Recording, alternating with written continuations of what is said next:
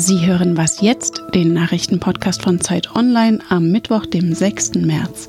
Bei uns geht es heute um Emmanuel Macrons Aufruf für ein neues Europa und um die Therapie, mit der ein HIV-Patient geheilt worden sein soll. Zunächst die Nachrichten. Nach dem Feiern kommt das Fasten und der Schlagabtausch. Zum politischen Aschermittwoch versammeln sich CSU und Linke heute in Passau ebenso wie SPD, Grüne, FDP und AfD. Die CDU dagegen zieht es in den Norden nach dem Min in Mecklenburg-Vorpommern. Es ist übrigens der 100. politische Aschermittwoch.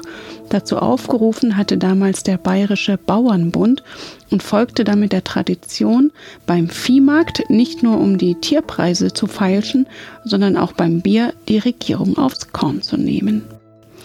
Der frühere Anwalt von US-Präsident Donald Trump, Michael Cohen, hatte seinem einstigen Auftraggeber zuletzt bei einer öffentlichen Anhörung im US-Kongress ordentlich zugesetzt.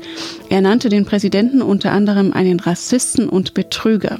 Heute soll Cohen, der wegen Steuerdelikten und Falschaussagen zu drei Jahren Haft verurteilt worden ist, zum zweiten Mal vor dem Geheimdienstausschuss aussagen allerdings unter Ausschluss der Öffentlichkeit. Auch der Justizausschuss des Repräsentantenhauses interessiert sich für Trumps Geschäfte und ermittelt wegen des Verdachts auf Justizbehinderung und Amtsmissbrauch. Redaktionsschluss für diesen Podcast ist 5 Uhr.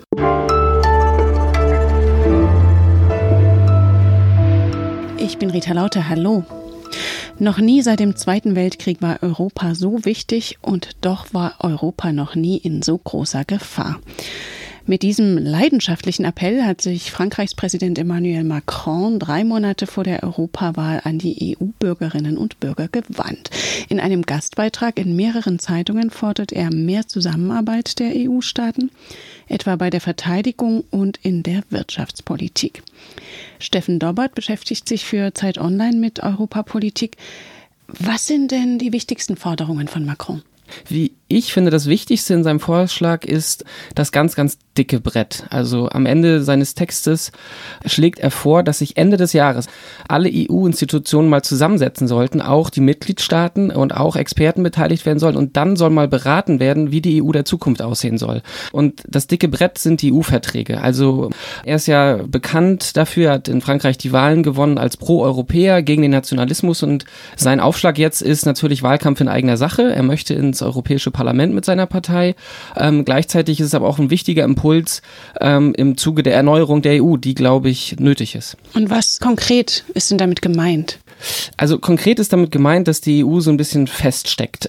Die Kompetenz beispielsweise des Europäischen Parlaments ist derzeit nicht so, wie sie sein sollte. Also das Europäische Parlament kann nicht eigene Gesetze vorschlagen. Das Europäische Parlament ist aber die Volksvertretung der EU-Bürger. Und das ist Macron zum Beispiel ein Anliegen.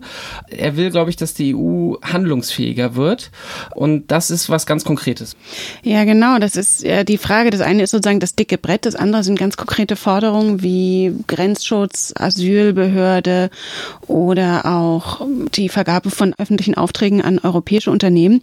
Wie realistisch ist es denn, dass solche Forderungen, dass dieser Aktionsplan umgesetzt wird? Und was sagt zum Beispiel die Bundesregierung dazu? Also da gibt's viele Punkte, wo die sich, glaube ich, einig sind. Also es sind jetzt noch Wochen bis zur EP-Wahl und diese Wahl ist halt gehörig wichtig. Macron schlägt halt vor, dass sich die europäischen Staaten zusammen einigen, dass dort nicht irgendwie manipuliert wird. Ja, also ein ganz wichtiger Punkt in seinem Appell, in seinem Text ist, dass wir jetzt sehen, was der Brexit eigentlich für Konsequenzen hat und dass im Vorfeld der Entscheidung des Brexit die Leute missinformiert wurden. Also dass wir sozusagen dieses Fake News Phänomen, dass das angegangen wird und zwar auf europäischer Ebene. Macron wendet sich ja auch gegen Nationalismus und Rechtspopulismus. Einem, dem das immer wieder vorgeworfen wird, ist Viktor Orban, der Ministerpräsident von Ungarn. Und jetzt gibt es Bestrebungen, seine Fidesz-Partei aus der EVP-Fraktion auszuschließen, der ja auch CDU und CSU angehören. Ist das auch ein bisschen Wahlkampf oder was hat da das fast zum Überlaufen gebracht? Gerade jetzt? Also der Auslöser, warum das fast überlaufen wird, ist, dass Orban, nachdem er George Soros, diesen Milliardär, wirklich antisemitisch verunglimpft hat in seinem Land mit einer Kampagne, ähnlich vorgegangen ist gegen Jean-Claude Juncker, dem Präsidenten der EU-Kommission. Und ich glaube, dass diese jüngste Plakatkampagne war wirklich bewusst gesetzt. Orban ist ein kluger Nationalist, der hat das nicht ganz direkt gemacht, er hat nie direkt Juncker angesprochen, aber die Plakate, die natürlich unter seiner Verantwortung aufgehängt wurden, die erinnern ganz klar an antisemitische Ressentiments. Und ich glaube, er provoziert seinen Rauschmiss gerade. Wir werden das, glaube ich, in den nächsten Tagen erleben, dass es wirklich geschieht. Aber auch dahinter steht Wahltaktik. Ich glaube, Orban möchte diesen Rauswurf provozieren, damit er dann dasteht vor den Europawahlen als das Gegenmodell zu einem wie Macron. Vielen Dank, Steffen Dobbert. Gerne.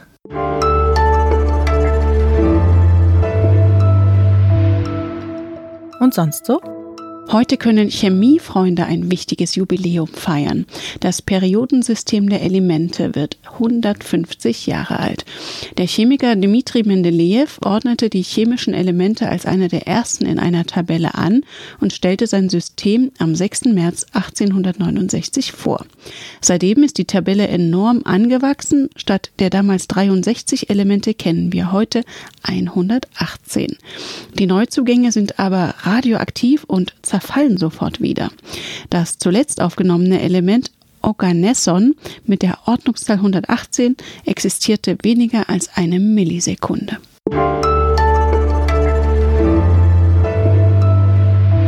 Sensation oder Einzelfall? Londoner Mediziner haben offenbar einen HIV-Patienten komplett heilen können. Das wäre der zweite Mensch, bei dem das geglückt wäre, bei insgesamt 37 Millionen Infizierten weltweit. Sven Stockram ist jetzt im Studio. Sie kennen ihn sicher als Podcast-Host. Er ist aber jetzt in seiner Funktion als stellvertretender Leiter des Wissensressorts hier. Sven, zunächst mal, was heißt denn geheilt bei einem HIV-Patienten?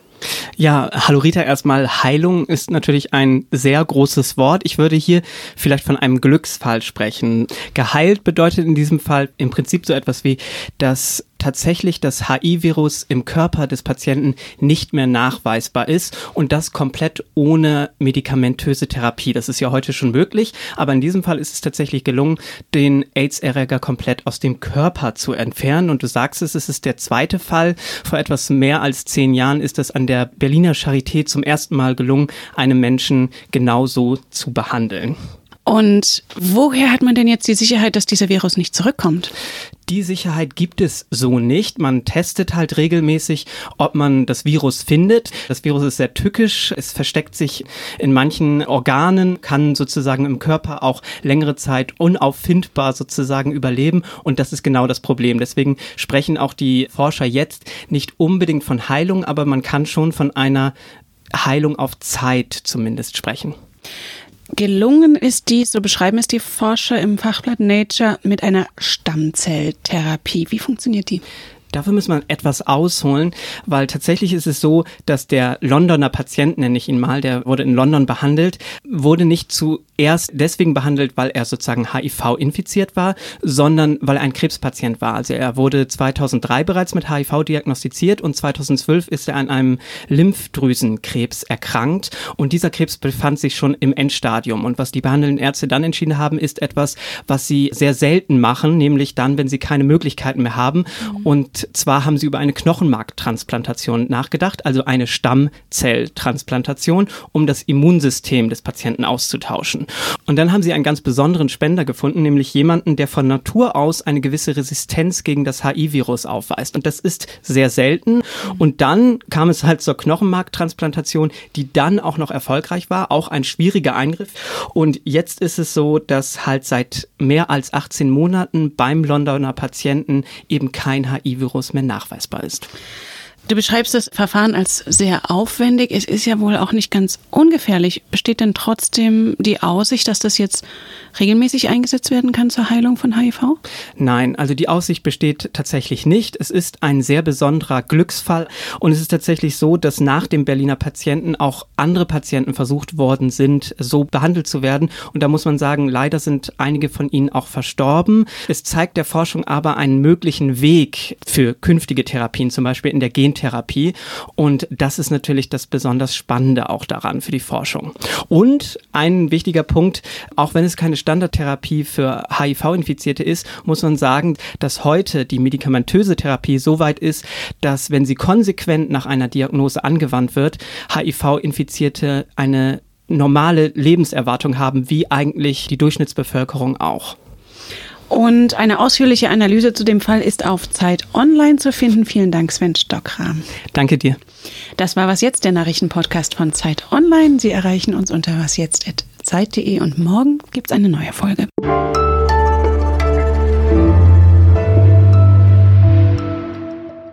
Was denkst du, wie viele Jahre wird es noch dauern, bis HIV ganz heilbar sein wird? Unmöglich zu sagen, aber wie gesagt, die Fortschritte sind immens und es gibt Hoffnung.